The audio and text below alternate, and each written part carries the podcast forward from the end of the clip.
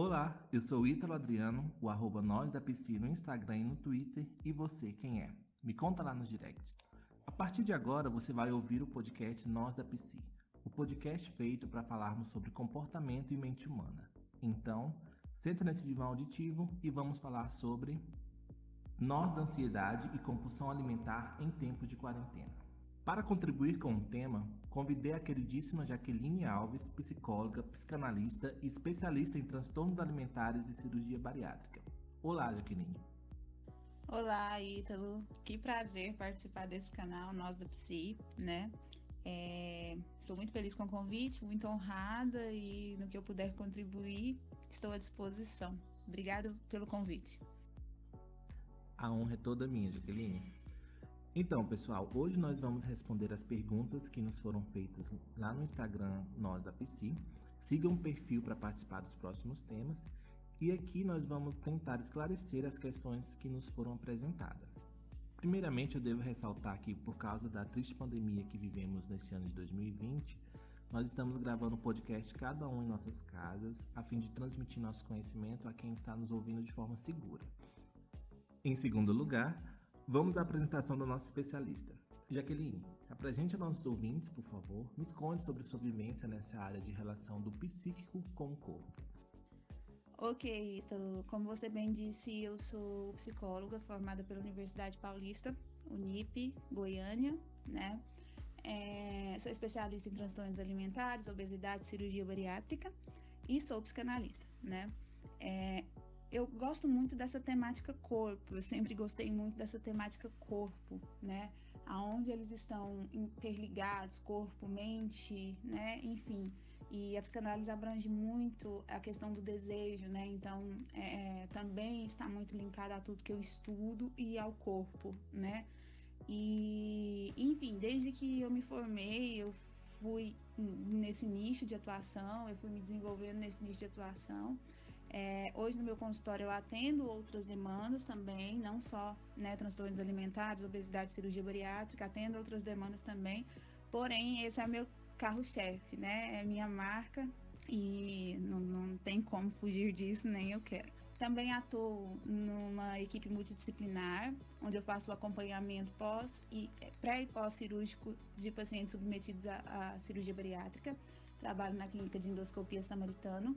Nós operamos no Hospital Samaritano, então, assim, muitas pessoas em Goiânia nos conhecem também, conhecem a equipe também.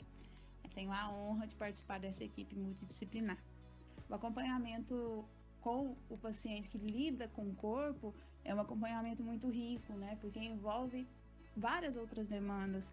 É um campo de estudo que eu, que eu escolhi e que eu sou muito feliz, né, de ter dado continuidade aí à minha carreira dentro dele é, envolvendo sempre desejo, corpo, psicanálise e todas as demandas que, que envolvem essa temática. Ok, agora que já foi apresentada, vamos às perguntas dos seguidores. A grande maioria delas e deles perguntaram mais ou menos a mesma coisa, então foi feito um filtro daquelas que maior respondesse às dúvidas. Primeiro, eu acho importante falarmos sobre ansiedade. É um tema muito perguntado pelos seguidores da página nos stories, sempre que eu coloco lá na caixinha de perguntas do Instagram. E muitas pessoas dizem ser ansiosas, se colocam nessa caixinha de, da ansiedade e usam como um rótulo de personalidade. Mas afinal, o que é ansiedade e quando ela deixa de ser algo além de um sentimento natural ao ser humano?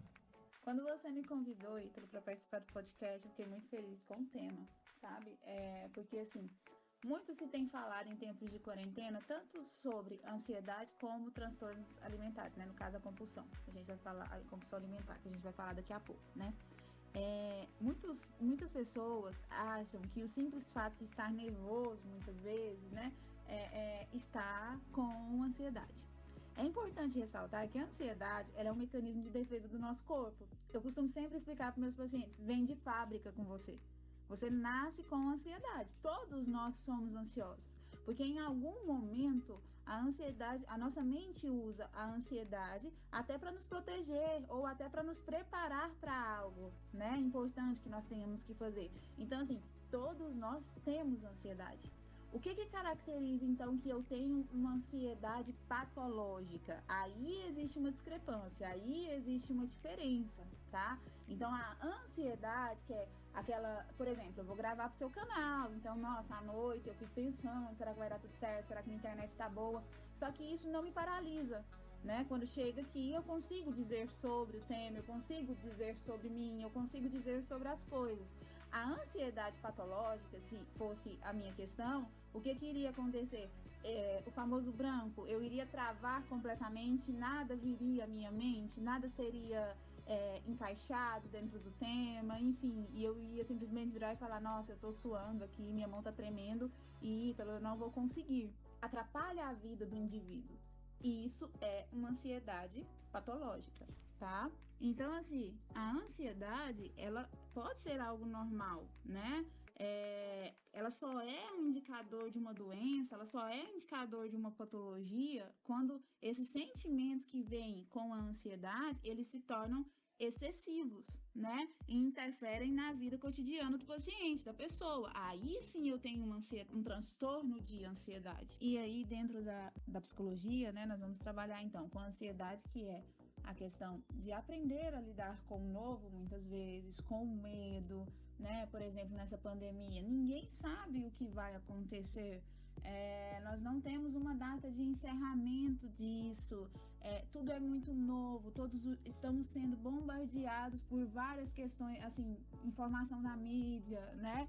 O tempo todo, tudo, o, o excesso de informação que existe, a carga de informação é muito rápida. Então, tudo isso potencializa uma ansiedade, né? Você fala, nossa, como vai ser amanhã? Como é, eu tenho que proceder diante disso? Enfim, ainda é da ordem natural. Aí o paciente chega para mim e fala assim: eu estou há quatro dias sem dormir depois da, da, da pandemia, é, eu não consigo, eu estou muito nervosa, eu estou dentro de casa e, e, enfim, tenho desenvolvido alguns comportamentos que têm me chamado a atenção emocionalmente falando que é um medo excessivo do futuro, e aí minha respiração fica comprometida, né? É, eu não quero mais sair na rua porque eu tenho medo de pegar o vírus. Então, tudo isso aí já vai desencadeando porque a gente chama de TAG, que é o transtorno de ansiedade generalizada. Aí eu estou fazendo a separação do que é patológico e do que é vamos dizer, o dito normal, né? O aceitável, por todos nós termos ansiedade. A ansiedade patológica também, ela tem fortes sintomas, né? Então, assim, é, é, para ressaltar uma da outra também, é, a ansiedade patológica, quem sente,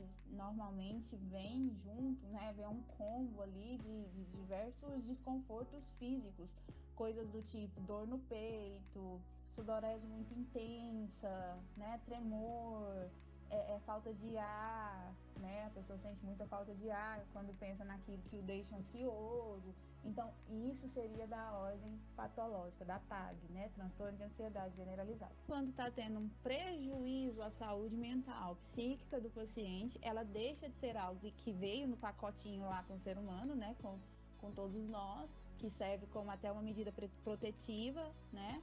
E, e, passa a ser da ordem patológica, quando existe prejuízo à vida social do indivíduo, a, a, ao equilíbrio psicológico do, do indivíduo. Aí eu estou distinguindo a ansiedade comum a ansiedade patológica. E isso que você falou do excesso de informação é muito importante falarmos disso, né?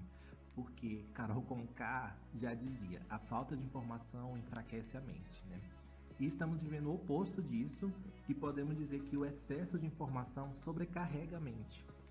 E são inúmeras notícias falsas, infundadas, achismos, relatos falsos, politicagem, enfim, são muitas coisas ao mesmo tempo que preenchem uma lacuna de sofrimento e desespero. E como você bem disse, não temos uma data para findar. E algo que a pessoa que sofre com ansiedade precisa é dessa antecipação de um fim, né? Sim, o paciente ansioso muitas vezes ele precisa, né, dessa, dessa, desse fim, desse marco, né, para poder econom se, se economizar emocionalmente, né, e, e é importante para ele esse marco que hoje, infelizmente, a gente não tem, na verdade, tem. E sobre esse lidar com a ansiedade, eu acho que a gente pode ir já para uma pergunta de um seguidor que foi: a ansiedade pode vir a ser uma doença incurável caso não haja a procura de um psicólogo? Quando eu vi essa pergunta, eu falei, nossa, né? Lá vai os dois polêmicos. Assim, eu e o Ítalo, gente, a gente é tido por alguns colegas como muito polêmicos na psicologia, né? Mas é porque psicologia é ciência e ela precisa ser respeitada enquanto ciência, não é verdade? E a gente estuda muito, então assim, a gente não tem coisas que realmente não dá para baixar a cabeça e falar, ah, foi só um deslizezinho. Não, não é dessa ordem. Tem coisas que realmente são muito sérias. E falar para um paciente sobre cura é uma coisa muito perigosa, né? É, eu prefiro, eu, eu sei que o Ítalo e alguns colegas, outros não, e eu respeito, né? Mas eu prefiro dizer não cura, mas eu digo, olha, você está em processo de remissão da doença. O que, que é isso? Vamos pegar a TAG, né? Vamos pegar a ansiedade aí como, como exemplo. Ele estava tendo crises de ansiedade, né? Estava com prejuízos na vida social, no trabalho, no sono. E à medida do tratamento, ele passou então para a ansiedade inerente ao ser humano, que todo mundo tem, né? Quem consegue fazer esse manejo clínico é somente o profissional psicólogo. Então, tanto que um bom psiquiatra, quando ele pega casos severos de TAG, eu trabalho com alguns, inclusive, eles mandam para a gente para fazer terapia, né? Porque ele sabe que o remédio ele vai tratar a doença, não o sintoma. Então precisa-se do acompanhamento psicológico, né, para que haja aí esse período de remissão. Então, a ansiedade ela pode se tornar uma doença incurável se não houver uma procura é, por um profissional psicólogo. Ela vai piorar muito. Mas é, o paciente vai ser curado se ele for procurar o profissional psicólogo. Em tratamento, ele vai aprender a lidar com isso, ele vai entrar em remissão da doença. Eu acho que é importante a gente ir por esse viés. E quando a gente fala em devolver qualidade de vida, quando a gente fala em remissão, a gente está falando em devolver qualidade de vida para o indivíduo, né? Então, assim, é, é, é, se sentir melhor, é estar bem, mas eu acho muito, eu acho muito severo um psicólogo entrar nesse viés de, olha, eu curo, olha, eu curo a ansiedade, olha, porque assim, gente, é, pode voltar, então, falar, ser sincero com o paciente e dizer: olha, você está em, processo, em período de remissão da doença, eu acho que é um viés mais ético, eu acho que aí a gente contribui é, é, na vida do paciente, sendo esclarecedor, né? E ele vai aprender a lidar com aquela situação. Então, eu acho que é muito mais, mais propício, muito mais verdadeiro e muito mais eficaz até no tratamento. Sim, com certeza. Isso é muito sério. Existem psicólogos, infelizmente, que, ferindo ao código de ética do profissional de psicologia e pensando no marketing, esquecem da seriedade do investimento em saúde mental que devemos oferecer ao paciente. E essa clareza, honestidade com o paciente, ela é muito importante no estabelecimento da transferência, que nós da psicanálise acreditamos é ser o fio condutor da análise e do deciframento da causa do sintoma do paciente. E falando em sintoma, vamos à pergunta da seguidora. O que é a compulsão alimentar e por que a pessoa desenvolve isso? Quando nós falamos de compulsão alimentar, nós estamos falando de um transtorno, né? Então, assim, é bom ressaltar que nós não estamos falando simplesmente de um dia que você foi lá e comeu demais. Não é isso, né? É, nessa quarentena eu assisti algumas lives, infelizmente, e eu tava vendo o pessoal falar: ah, eu estou com compulsão alimentar. Ah, eu estou com compulsão alimentar. Ou então, alguns profissionais falando: olha, cuidado para não desencadear uma compulsão alimentar. Né? E, e aí eu fiquei pensando: gente, o ato de comer demais não significa que você tenha é, compulsão alimentar. Né? É, não, não está vinculado uma coisa à outra. E aonde que a gente consegue diferenciar isso? É pelas características do que, de acordo com o DSM-5, né, vai considerar ali como compulsão, como transtorno de compulsão alimentar. Quando nós falamos de compulsão alimentar, então, eu acho que é importante nós dizermos que precisa-se de um comportamento para que o indivíduo seja diagnosticado com compulsão alimentar, né? É, existem episódios. Então vamos lá. De acordo com o DSM, o indivíduo ele precisa pelo menos duas vezes na semana é, assumir um episódio de compulsão, ou seja, ele come em grande quantidade, pelo menos duas vezes na semana, coisas que eu, você, pessoas que não são diagnosticadas com compulsão alimentar, não conseguiria comer nunca num período de duas horas. Então o indivíduo vai ali, ele pega, por exemplo, é, é, algo calórico é, é e consegue comer aquilo num, num período de tempo mínimo, tá? Até duas horas. E aí ele come, e depois disso vem uma angústia, uma forte angústia, porque ele entra em mecanismo de arrepender-se do que fez. Então ele começa a se culpar, ele começa a, a se denegrir psicologicamente pelo ato de comer compulsivamente. Então vamos lá duas vezes na semana, em, em, tempo mínimo de mais ou menos um intervalo de duas horas, fazer grandes refeições, ou seja, comer algo muito calórico nesse processo e depois vir culpa. Esse é o ciclo da compulsão. É assim que o paciente é, é compulsivo reage, tá? E outra coisa que é importante dizer: normalmente eles fazem isso sozinho, tá? porque eles têm vergonha, né, de assumir isso para as pessoas. Então, é como se fosse escondido. Tem alguns fatores que, alguns aspectos, né, que podem sim é, é, predispor a pessoa a, a, ao TCA, né, ao transtorno de compulsão alimentar.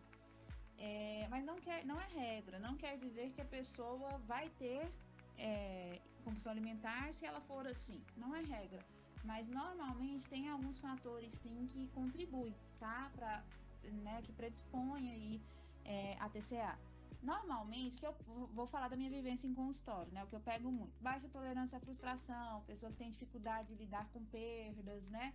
É, normalmente acaba ocorrendo o TCA. É, pessoas que sofreram mudança ao longo da vida, por exemplo, perda de um emprego muito bom, é, perca de pai, mãe, irmão ou cônjuge, né, que afeta muito ali, o luto afeta muito nesse processo de compulsão alimentar, tá? É, baixa autoestima é muito recorrente também. Então, assim, o topo do iceberg é a, a, a compulsão alimentar, é o TCA, né? Mas embaixo tem muito mais coisas, né? E normalmente são dificuldade de lidar com emoções. Então, isso pode sim predispor o paciente, isso não tratado, né? Pode sim predispor o paciente ao TCA, ao transtorno de compulsão alimentar. Compulsão alimentar. Muito bem explicado. E o que você disse já antecipa um pouco das próximas perguntas, mas vamos fazê-las para fazer uma exegese de todas elas, tá? Em que momento comer por ansiedade se torna compulsão alimentar? Vamos lá, o paciente ele vai chegar no consultório com essa demanda mesmo. Ele vai chegar e vai falar assim: eu como a minha ansiedade, né? É, eu como por ansiedade, eu desconto as coisas na comida. Ele chega com esse discurso mesmo. Mas normalmente, para mim, psicólogo, né? Para psicologia, ele está falando, ele está relatando de um episódio de fome emocional, que é diferente da TCA da, do transtorno de compulsão alimentar. Então, quando ele chega falando assim, ah, eu como por ansiedade, na verdade ele está falando de uma fome emocional ali. Ele come o quê? Ele está com fome de quê? Isso vinculado às emoções, né? É, quando que isso passa, então, a um transtorno alimentar? Quando ele, no período de seis meses, duas vezes na semana, tem episódios compulsivos, onde ele vai se esconde para comer em grande quantidade num período curto de tempo e depois sente culpa e arrependimento por ter feito, por ter tido esse episódio compulsivo. Então, o, o, existe um distanciamento muito grande ali do, do que o senso comum diz, eu como por ansiedade, eu desconto a minha ansiedade na comida até chegar ao transtorno de compulsão alimentar. Eu acho que é válido explicar também o que é a fome emocional da fome fisiológica, né? Quando eu falo de fome fisiológica, eu estou falando de algo que me satisfaça. Então, por exemplo, é, nossa, eu estou com muita fome, eu vou ali, consigo comer dentro da minha dieta e me sinto satisfeita com aquilo. Quando eu estou falando da fome emocional, não, eu estou falando de coisas mais calóricas. Então, eu estou com fome emocional, eu falo, nossa, fome de quê, né? Ah, eu tô com fome de uma pamonha, eu tô com fome de um bolo de leitinho, eu tô com fome, é, é, enfim, é uma coisa, é um desejo específico. A fome emocional, ela tem desejos específicos. A fome fisiológica, qualquer coisa que eu coma dentro da minha dieta, consegue me suprir. E quais são os fatores predisponentes à ansiedade por compulsão alimentar no cenário da epidemia? O que desencadeia? O que é que cria as condições para surgir os sintomas? O próprio cenário da, da, da pandemia predispõe ansiedade, predispõe compulsão alimentar, com certeza, né?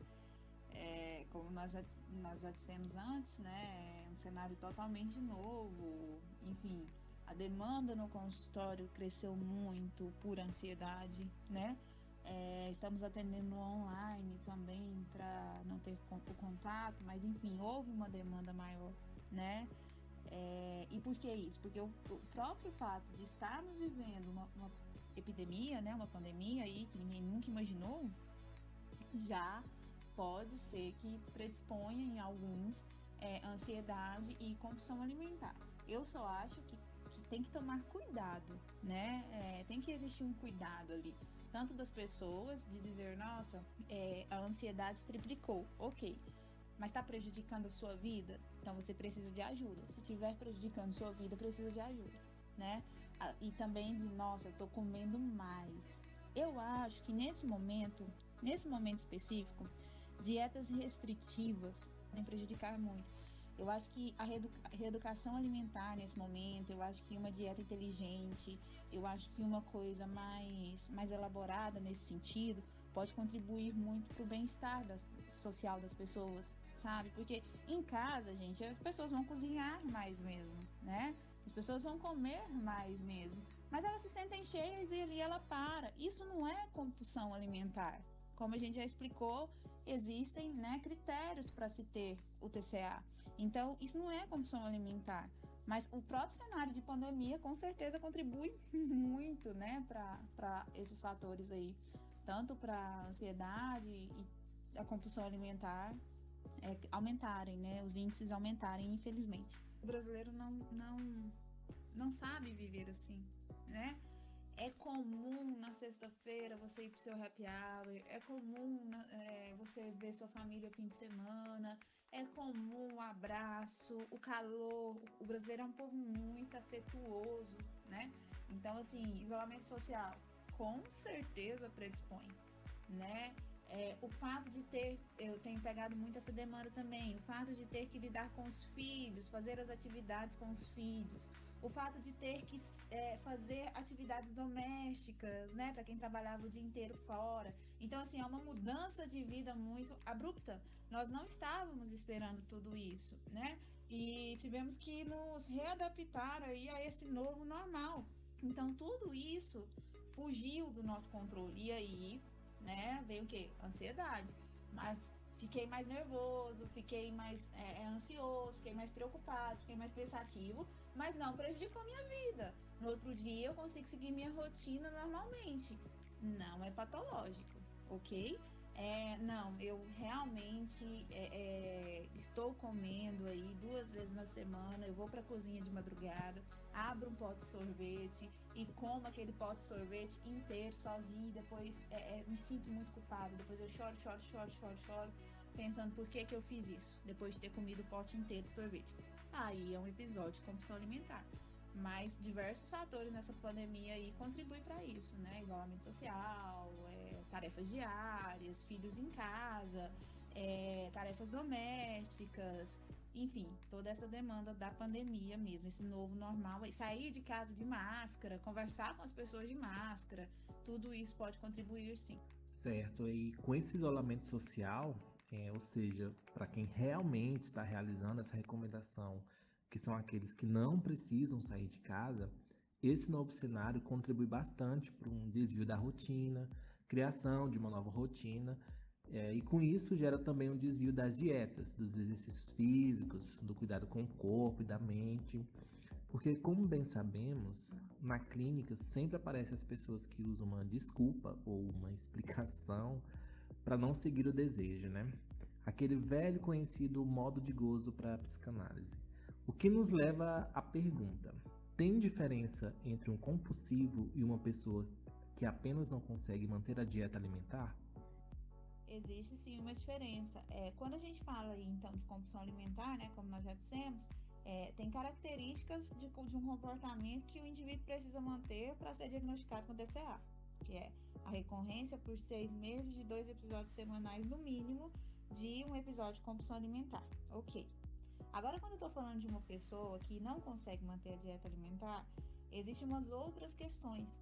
Existem padrões de comportamento também, mas de, de, de, uma outra esfera. Por exemplo, normalmente são pessoas é, procrastinadoras, normalmente são pessoas que não lidam bem com limites, regras. É, normalmente são pessoas que não conseguem se sujeitar à castração, porque querem comer de tudo, né? E a comida pode entrar num lugar ali de pulsão de morte, né? Porque eu vou comendo, eu vou comendo, eu vou engordando, aquilo vai me fazendo mal, mas mesmo assim eu sigo esse ciclo aí é, é, para satisfazer meu desejo, que é comer sem limites, né? Então, a pessoa que tem dificuldade de, de, de, lidar com dietas, normalmente ela tem alguns padrões comportamentais, né? De baixa tolerância à frustração também, é, dificuldade de limites, de impor limites, de impor limites sobre si, sobre o corpo, sobre aquilo que vai comer. Ela quer viver em um modelo de gozo, né? E, e aí precisa do tratamento, então, para poder barrar esse processo, né? É, hoje eu vejo, como eu trabalho nessa área, eu vejo que uma boa dieta dentro de uma equipe multidisciplinar ajuda demais. Por quê? Porque a, é, a ciência da, da, nutrição, como a ciência da psicologia, uma vai ajudando a outra, sabe? E começa então a ter resultados eficazes e melhor, eficazes, é, é, eficazes e duradouros, né? Que se mantêm ali durante a vida do indivíduo. Então, existe sim uma diferença. Eu acho que o único comportamento que muitas vezes entra, que é semelhante, é a questão da culpa, né? Todas as vezes que o indivíduo às vezes quebra a dieta, ele se sente muito culpado, né? Mas isso não quer dizer que ele tenha é, a compulsão alimentar. E outra, dietas muito, muito restritivas podem gerar sim episódios de compulsão, tá? mas aí é uma questão do próprio organismo requerer aqueles, aqueles nutrientes. Muito esclarecedor.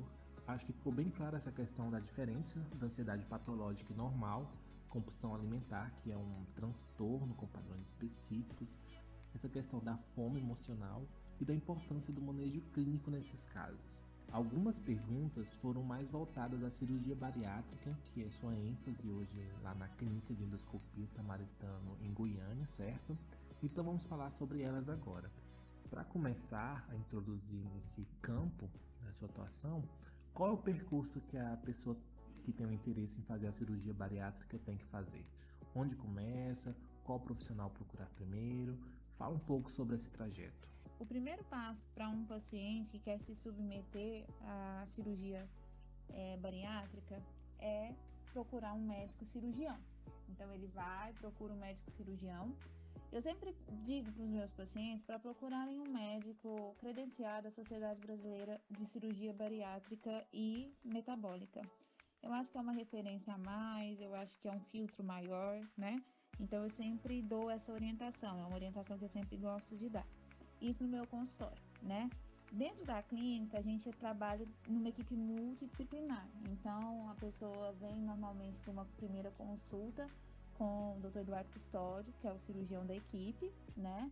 E ali o Dr. Eduardo passa ele por, por uma equipe multidisciplinar. Então, ele tem diversos laudos que ele precisa pegar ao longo do processo para que ele se submeta de fato à cirurgia no final, tá? Então passa por diversos médicos, nutrólogo, é, cardiologista, é, psicólogos, nutri nutrição, equipe de nutrição, fisioterapia pulmonar, enfim, diversas especialidades. Nós somos uma equipe multi, né? E diversas especialidades o paciente passa ali para então ter um bom resultado dessa cirurgia. Então, o primeiro médico que ele deve procurar é o cirurgião. O cirurgião vai encaminhar ele para toda a equipe multi dele, ou vai encaminhar ele, enfim, orientá-lo sobre o processo aí que ele vai percorrer. Certo, agora vamos às perguntas. Fiz cirurgia bariátrica e continuo sentindo compulsão alimentar. Por que não houve a diminuição da vontade de comer? Maravilhosa essa pergunta. Existe uma, uma distinção muito grande entre uma coisa e outra. Vamos lá. A cirurgia bariátrica, ela trata é, a obesidade. Então, o paciente que se submete à cirurgia bariátrica, ele está tratando a obesidade. É dessa ordem, ok? No, no ato da cirurgia bariátrica, existe uma redução do hormônio da fome, que é o grilina, né? Mas mesmo assim, ninguém está mexendo na cabeça daquele paciente, né?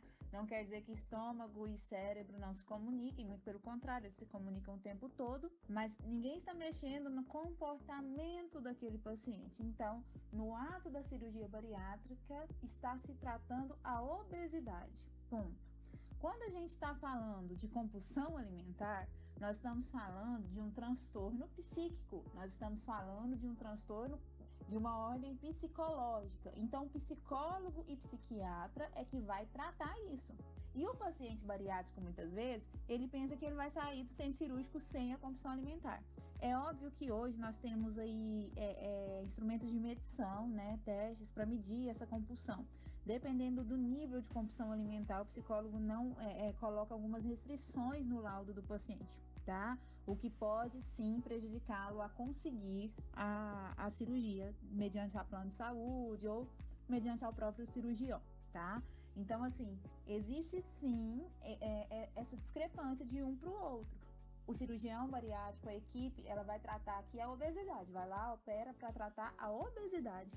Quando a gente está falando de compulsão alimentar, é, é, um tratamento psicológico. Provavelmente essa pessoa que mandou essa pergunta é, não está em tratamento psicológico, tá?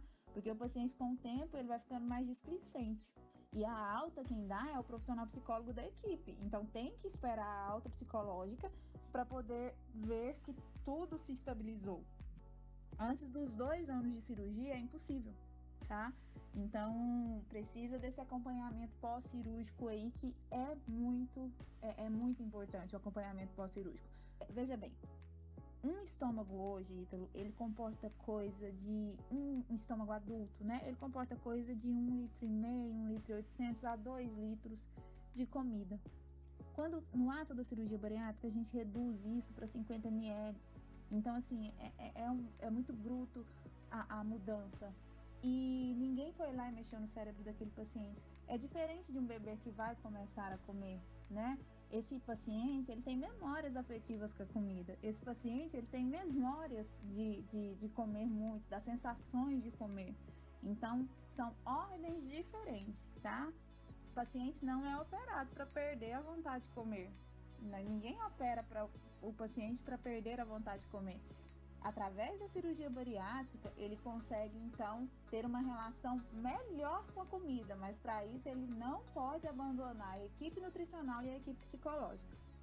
E é importante essa colocação, Jaque, até porque existem casos em que a pessoa não precisa, digamos assim, realizar a cirurgia, mas busca esse método para se adequar a um corpo desejado, para reduzir o peso.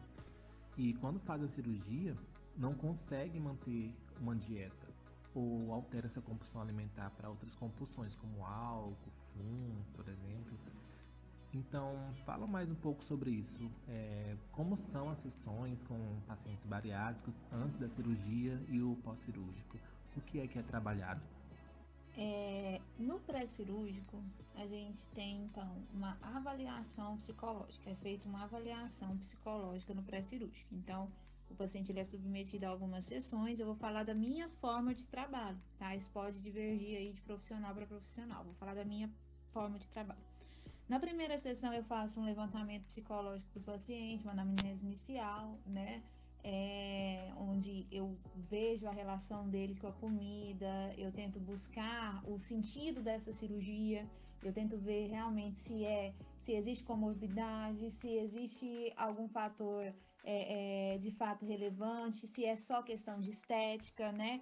Se é só questão de estética, tem prejuízos psicológicos, né? Tá levando essa pessoa a, a uma depressão, enfim, algo do, do gênero, por não se enquadrar, como você disse, né? Então, porque também gera sofrimento, né? Então, ali tem os níveis que a gente trabalha para ver qual é a ordem dessa cirurgia, que lugar essa cirurgia vai ocupar na vida do paciente. E isso é levantado através de perguntas ali numa anamnese inicial. A gente vê relação de autoimagem, a gente vê relação é, com balança, é, noção corporal, tudo isso nesse primeiro encontro. E também é, é feito um, um, levantamento ali, uma média, se existe compulsão alimentar periódica, né? Se existe a compulsão é, é, identificada através de um teste, que é um questionário, né? Uma escala que a gente aplica no paciente para saber o nível de compulsão alimentar dele. É, se é patológico, se existe uma inclinação à compulsão alimentar ou se não existe a compulsão alimentar. Então, isso numa primeira sessão a gente consegue investigar. Na segunda sessão, é feito somente a aplicação do teste psicológico. Esse teste psicológico, ele vai me dar subsídios para mim ver como o paciente vai reagir no pós-cirúrgico, ver se ele consegue bancar a restrição alimentar do pós-cirúrgico, as dietas restritivas, enfim, a ausência de mastigação ali nos primeiros 15 dias da, da cirurgia bariátrica, onde o paciente é submetido a uma dieta restritiva apenas líquida, é, eu consigo ver, eu, esse teste me dá subsídios para que eu veja isso nesse primeiro, nesse segundo encontro, tá? Na terceira sessão, eu faço então, eu pego to, todo esse material que foi construído na primeira e segunda sessão e faço então uma avaliação psicológica, onde eu vou dizer sobre os impactos psicológicos da cirurgia bariátrica para aquele paciente. Porque eu já vou ter corrigido o teste dele, eu já vou ter visto algumas coisas na anamnese inicial. Então, por exemplo, eu vou dizer para ele: olha, sua compulsão alimentar deu, deu 30, deu 27 lá na escala, né? É, a gente poderia trabalhar assim, assim, assim. Ou de fato eu acho que é necessário trabalhar primeiro essa compulsão alimentar para depois você fazer a cirurgia, tá? Então eu falo sobre todos os, os impactos psicológicos ali da cirurgia bariátrica para aquele paciente, né? Na terceira sessão. Estando tudo ok, né? Se for necessário mais sessões, eu vou passar para ele, então eu vou precisar de mais sessões no pré-operatório. Se não for necessário, no quarto encontro eu gosto muito de fazer uma orientação familiar. Então eu faço uma orientação familiar explicando isso para a família, né? explicando essas questões é, de restrição alimentares, do impacto psicológico sobre a família também, e diversas questões que são levantadas nessa sessão com a família. E na última sessão, a entrega do laudo também é feito estando tudo ok com aquele paciente, tá? Então, essa é a forma que eu trabalho no pré-cirúrgico. No pós-operatório, o, o, discurso do paciente é outro, é, o paciente se apresenta de uma forma diferente, porque ali ele já está lidando, então, ali ele já está vivendo esse novo corpo. Então a gente começa tratando ansiedade no pós-cirúrgico, é, comparação muitas vezes, porque quer perder muitos quilos no primeiro mês, identificação corporal, quando existe uma queda severa do peso é, aceitação desse novo corpo, é, o dinamismo com a comida, como aquele paciente está lidando com as dietas restritivas, tudo isso eu vou trabalhando ao longo do pós-cirúrgico. Não tem previsão de alta antes de dois anos no acompanhamento pós-cirúrgico. A próxima pergunta, ela se encaixa bastante nessa questão de modificação corpórea, né, através de alguma cirurgia, que é a seguinte: Estou pensando em fazer uma abdominoplastia, mas vejo muita gente que faz voltando a ganhar peso. Por que isso acontece e como posso ter um resultado melhor? É, dentro da, da cirurgia bariátrica, nós trabalhamos com um índice muito alto de reganho de peso pós-cirurgia. E isso se dá porque o paciente normalmente abandona a equipe multidisciplinar. Ele abandona o psicólogo abandona, abandona o nutricionista, né? Eu acredito que. Por quê? Porque ele vai voltar, né? Eh, depois da dieta, é, sendo instaurada a dieta livre ali para ele, ele vai voltar aos seus hábitos alimentares. Porém, espera-se que haja uma melhora nesses hábitos alimentares, que esse comportamento do paciente seja alterado, né? Com o tratamento psicológico então, e nutricional. Então, assim, eu acredito que, que seja da mesma ordem, né? Por exemplo, fiz uma, emagreci, fiz uma abdominoplastia, né? é, tive ali é, um resultado eficaz, ok, mas aí com o tempo vou ganhar peso, né? Eu acho que o que essa pessoa deve pensar é, é, é por que isso acontece, né? É, porque não houve uma mudança. E o que que vai, o que que precisa mudar? A minha relação com a comida. Então, se você tem dificuldade, se você tem uma relação afetuosa com a comida, se, que, que é muito difícil de não se ter, porque, veja bem, Desde que nós nascemos, a comida ela é presente na nossa vida, né? É, olha só, desde o primeiro momento ali, quando nós saímos do útero, nós não entendemos nada do que está acontecendo, né? É, reconhecemos ali o nosso objeto de amor, nosso primeiro objeto de afeto ali, que é a mãe, é, pela voz, então começamos a nos acalmar ali na saída do útero, né? A mãe vem com a comida, ela vem com aleitamento materno. Então, é tudo muito afetuoso na relação com a comida, né? E isso precisa ser modificado, precisa ser pelo menos trabalhado, para que a pessoa consiga é, manter uma relação saudável com, com a comida. Ela conseguindo fazer isso, normalmente vai trazer um resultado. Então, ah, fiz uma cirurgia plástica nessa proporção, é, tive um bom resultado, mas voltei a engordar. É claro que no ato da abdominoplastia ela não vai conseguir crescer tanto a barriga, enfim, né? Não, não, isso não vai ocorrer. Mas vai acontecer reganho, né? Por quê? Porque não houve é, é um tratamento. Então, para ter um resultado melhor, é necessário o acompanhamento com uma equipe multi, tanto quanto para a bariátrica, né? Eu acredito eu que cirurgias plásticas deveriam também ter um acompanhamento psicológico tão eficaz e adequado quanto para a cirurgia bariátrica porque senão, infelizmente, pode voltar a ganhar peso, tá? A finalidade da abdominoplastia não é essa, ok? Não é perder peso, não é, mas é modificar o corpo, né? É ter um, uma silhueta melhor, ter um corpo melhor, né? Não é a perca de peso. Ok, muito boa explicação, Jaque. Agora vamos para nossa última pergunta, uma pergunta um tanto quanto polêmica pela resposta que eu sei que será dada. Mas vamos lá.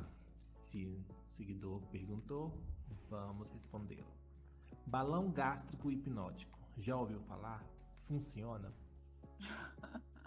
é, então, ouvi falar sobre o balão, balão gástrico, já ouvi falar sobre, me mandaram um direct, sobre cirurgia bariátrica por hipnose, por indução de hipnose.